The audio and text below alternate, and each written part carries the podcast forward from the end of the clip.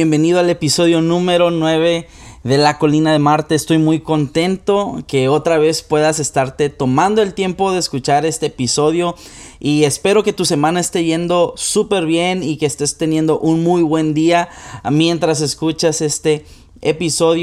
Muchas gracias a todos los que se tomaron el tiempo de escuchar la nueva sección llamada el minisodio. Y te lo vuelvo a, resumir, son episodios mini es algo que puedes escuchar en 5, 6 minutos de tu día y llevarlo a tu mente por un buen tiempo, quizá meditarlo, darle vuelta, compartirlo con personas que quizá no tienen el tiempo de, escuchar episodios más largos y eso para mí sería súper padre que pudieras hacerlo. Y es parte de este proyecto de la colina de Marte eh, el poder proveer ah, recursos para ya sea para las personas que les gustan episodios largos a los que les gustan episodios cortos muy breves muy concisos y también a, los, a aquellos que les gusta leer que por cierto el lunes ah, subí el primer blog Digo, son, son blogs que yo ya tenía escritos, pero que no había compartido en esta plataforma. Y, y, lo subí en una página que se llama Medium. Eh, en esa página también estoy subiendo los episodios. Eh, son como unos links eh, a Anchor de los episodios, de los minisodios. Y al mismo tiempo tú puedes ahí leer las cosas que voy a estar subiendo. Tengo una serie de escritos sobre un mismo tema y me gustaría que tú pudieras ser parte de esto y leerlo y compartirlo con otros y espero que todo esto que estamos haciendo, que estoy haciendo, esté siendo de mucha ayuda para ti. Ah, yo sé ahora que el título de este episodio está algo loco, pero te voy a ir explicando eh, qué significa y por qué lo titulé así. No me taches de hereje antes de que me taches de satánico. Eh, primero tómate el tiempo de, de escuchar esto que voy a ir explicando. Quiero ir desarrollando algunas ideas que he tenido en mi cabeza y al final quiero dejarte con algunos consejos que podemos aplicar en nuestras vidas. ¿Estamos listos? Ah, espero que sí, no, no, escucho tu voz, pero espero que hayas dicho que sí estás listo para escuchar este episodio. Debo ser bien honesto. Este episodio está inspirado en una predicación de mi pastor Esteban Grassman que dio hace unos cuantos domingos y en la iglesia, en Iglesia Ancla, tu iglesia también cuando vengas a Tijuana, terminamos una serie llamado, llamada Paralizados en donde nuestro pastor estuvo hablando de cómo vencer el temor que muchas veces nos frena y, nos paraliza en la vida y cómo este temor cuando dejamos que tome control de, nuestra vida y de nuestro corazón, de nuestros pensamientos, ah, cómo nos detiene de avanzar en el propósito que Dios ha diseñado para cada uno de nosotros. Y si tienes tiempo, ve a YouTube y escucha estas predicaciones, ponle iglesia ancla paralizados y ahí te van a salir todos los videos que necesitas ver. Y recuerdo que cuando él estaba, eh, eh, que cuando él estaba ah, dando esta predicación, de hecho es la segunda que se llama reenfocar el temor con fe. Él explicaba cómo el pueblo de Israel estaba paralizado por las amenazas que salían de la boca de Goliat. Eh, y, fue un transcurso de 40 días y 40 noches, así que ya te imaginas, el pueblo de Israel estaba aterrorizado por lo que un gigante les estaba diciendo. Y, ni el rey Saúl, que era el mero, debería ser el mero bueno del pueblo de Israel, ni ningún otro soldado tenía la iniciativa de ir a combatir. Estaban tan acostumbrados ya sus corazones y sus mentes a las palabras y a las amenazas que un gigante les estaba diciendo. Es, eh, tanto así que David en el versículo 32 de 1 Samuel 17 les dice, hey, no se desanimen por las cosas que, que Goliat les ha dicho. Y, pero ellos ya estaban tan acostumbrados, tan acomodados a las palabras, que ellos ya no tenían la capacidad de recordar que Dios era mucho más poderoso que aquel gigante. Y mientras yo escuchaba esta predicación, ah, eh, eh, en una parte el pastor Esteban ah, decía que muchas veces nosotros terminamos hablando y creyendo todas las mentiras que hemos escuchado del diablo y, las, y nos apropiamos de eso, las hacemos parte de nuestro vocabulario y en lugar de creer lo que Dios ya ha dicho y ha hecho a nuestro favor, empezamos a darle lugar a cada una de esas mentiras que, el diablo ya ha puesto en nosotros. Y cuando escuchaba la predicación rápidamente vino a mi mente todas esas veces que me acerco a Dios en oración, en supuesta humildad, hablando todo lo, todo lo negativo que he hecho. Y te quiero dar algunos ejemplos de, estas cosas que yo he dicho y muy, muy probable tú también lo has dicho en tus tiempos de oración cuando te has acercado con Dios. Y son cosas como las siguientes. Dios, soy tan torpe que no puedo. Jesús, quiero cambiar, pero es imposible.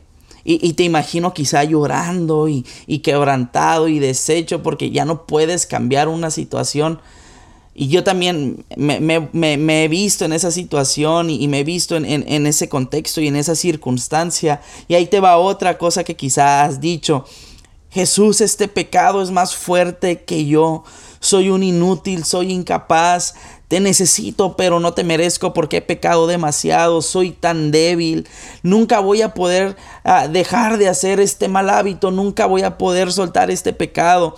Oh Dios, siempre voy a cargar con esta falla. Y quizá muy extremo has pensado, estoy destinado a cargar con este pecado durante toda mi vida. Y quizás suenas muy humilde viniendo a Dios en oración y reconociendo todas estas cosas. Y a veces hasta bíblico, porque eh, digo, la Biblia tiene muchos ejemplos así, como eh, creo que es, no, no, no, me acuerdo si es en Isaías o en los Salmos donde dice, soy, soy como, eh, soy un gusano. Y, y tenemos a veces todo este vocabulario tan negativo en nuestras vidas y no digo que esté mal porque es parte de es parte de un lenguaje es parte de, de, una confesión es parte de un reconocer quiénes somos delante de la santidad y de la majestad de Dios pero a veces somos bíblicamente incompletos. Le dices a Jesús que quieres cambiar pero ni siquiera estás dejando que él obre en ti porque ya le estás poniendo una barrera le puedes traer mucha Biblia a Jesús, pero muchas veces tú no te acuerdas de las promesas que Él también ya te ha hablado y de todo lo que Él ha hecho a nuestro favor en aquella cruz del Calvario hace más de dos mil años. Y, yo quiero que, te puedas ah, examinar con esto. ¿Te has preguntado alguna vez que muchas veces estas cosas que oras realmente son las mentiras que el diablo puso un día en tu cabeza? Y que todas estas cosas que tú oras son mentiras, que tú le has estado dando vueltas en la cabeza. Y es tanto, tantas las veces que tú ah, lo piensas, lo hablas, lo crees, que ya son parte de tu vida. Y muchas veces vienes delante de Dios con todas estas palabras de condenación que el diablo y tú mismo han dejado que hagan hogar en tu mente y en tu corazón. Y es por esta razón que digo que en lugar de orar con Dios y de hablar con Dios, de hablarle a Dios, de, de, entrar en una comunión refrescante con el Señor, muchas veces terminamos orando con el diablo. En lugar de fortalecernos en las promesas de Dios, Realmente le estamos dando más poder a todas esas mentiras porque es lo único que hablamos delante de Dios. Se supone que todos los tiempos de oración deberían ser momentos para salir más que animados, pero muchas veces es tiempo perdido porque salimos más desanimados que, nunca, creyendo que nunca vamos a poder ser transformados por Dios. Y Dios, aunque a Dios le agrada que seamos honestos con Él, no es suficiente para que Él pueda hacer un cambio en nosotros. A Dios, así como a Dios le encanta recordarnos sus promesas, a Dios le, le encanta que nosotros le hablemos de vuelta todo lo que Él ha hecho a favor de nosotros. Y, eso y, cuando hablamos la verdad, entonces empezamos a vivir en la libertad que Dios ha diseñado para nosotros en la persona de Cristo Jesús. Y, quiero darte aquí como un paréntesis.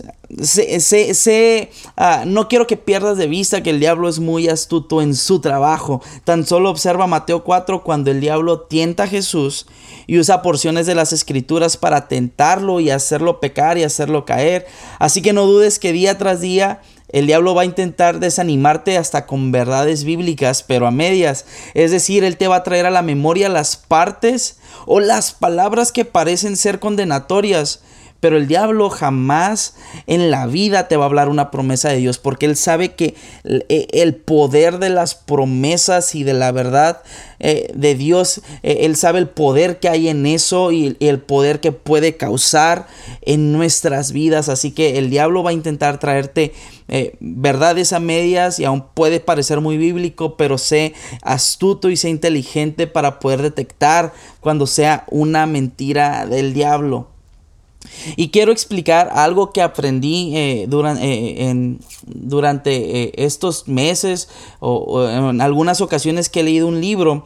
Es una serie de predicaciones de, aquel pastor inglés llamado Martin Lloyd Jones. el, que me conoce bien sabe que es como de mis predicadores de antaño favoritos. Y cuando él era pastor en Westminster, él dio una serie de predicaciones sobre lo que él llamaba depresión espiritual. Esto está en formato de libro, lo puedes comprar si te interesa.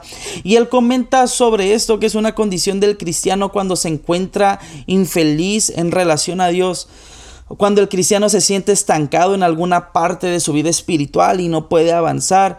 Y quiero decir que esto es muy diferente a la depresión como enfermedad y, lo cual quizá pudiéramos tocarlo en alguna otra ocasión. Eh, lo que Martin Lloyd Jones hablaba es algo en, relación a la vida cristiana, nuestro caminar con Dios. Y él dice en su serie de predicaciones que un cristiano deprimido o infeliz y, ya habiendo entendido a lo que se refiere eh, en este contexto la depresión, dice que un cristiano deprimido o infeliz es una contradicción al Evangelio de Cristo. O como le diría eh, aquel escritor llamado Tozer, los cristianos deberíamos ser las personas más felices del mundo. Y la pregunta aquí es ¿por qué? Por el simple hecho de que Jesús es nuestro todo en todo si volteamos a ver a la cruz y vemos todo lo que somos en Cristo, no hay motivo suficiente para estar desanimados, para ser infelices, para estar decaídos. Tenemos todo al alcance de la fe para poder vivir las mejores vidas que el mundo pueda ver eh, en toda la historia.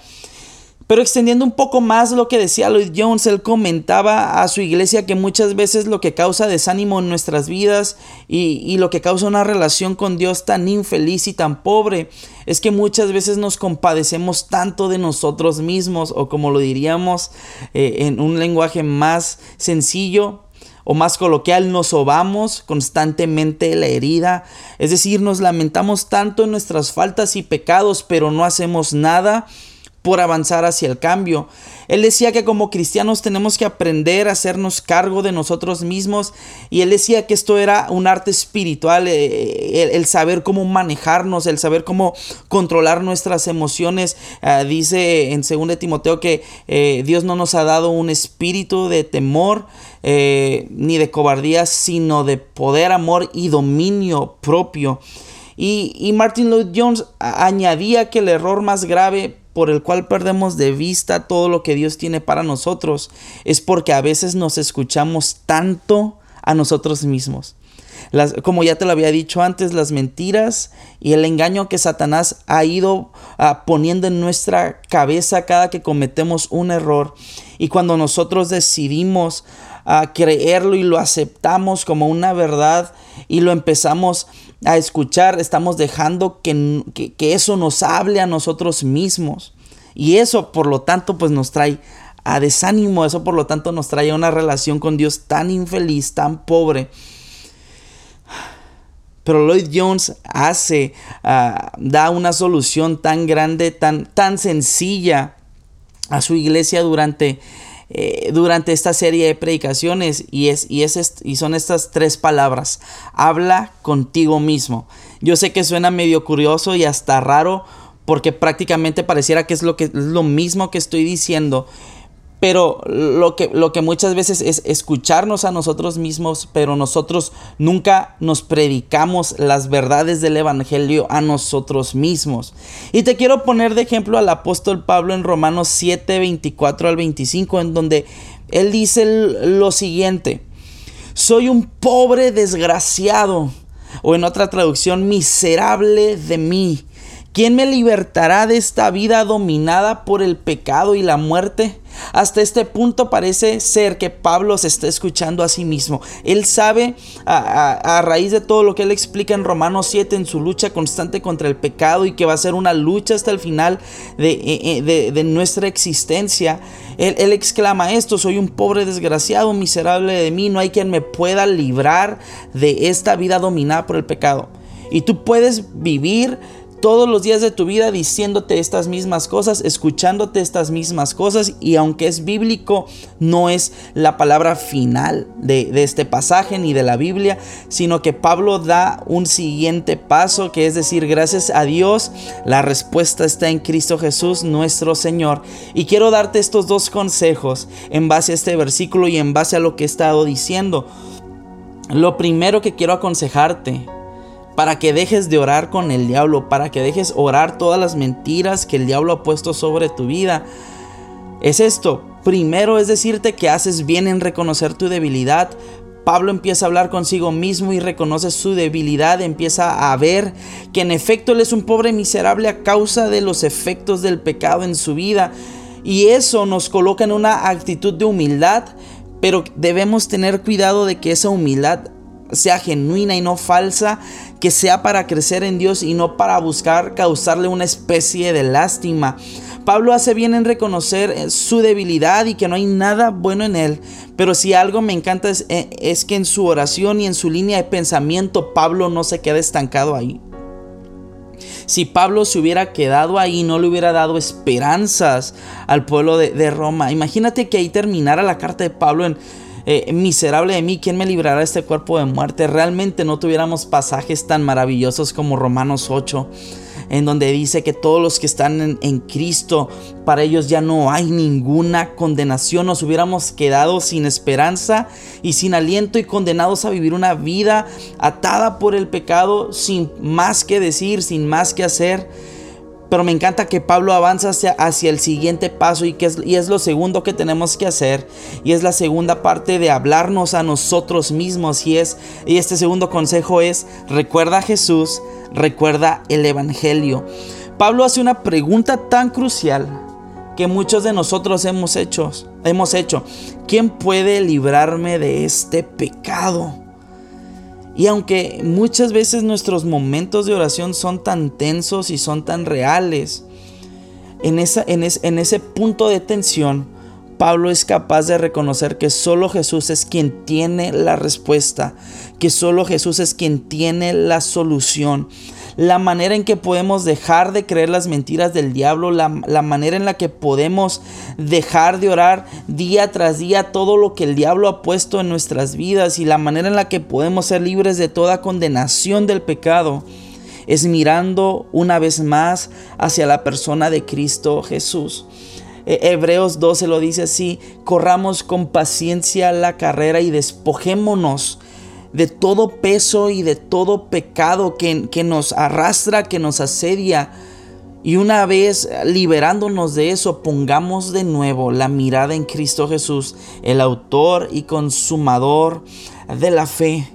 Cuando ponemos la mirada en Jesús, experimentamos libertad y felicidad total en nuestra vida. Cuando miramos hacia la cruz, recordamos que el perdón de Dios está disponible para nosotros en todo momento. Cuando miramos hacia la cruz sabemos que Jesús ya cargó con nuestros pecados y que Él mismo se encargó de abrir un camino nuevo y vivo hacia la presencia de Dios. Cuando recordamos el Evangelio sabemos que Jesús vino para darnos una vida eterna y una vida en abundancia.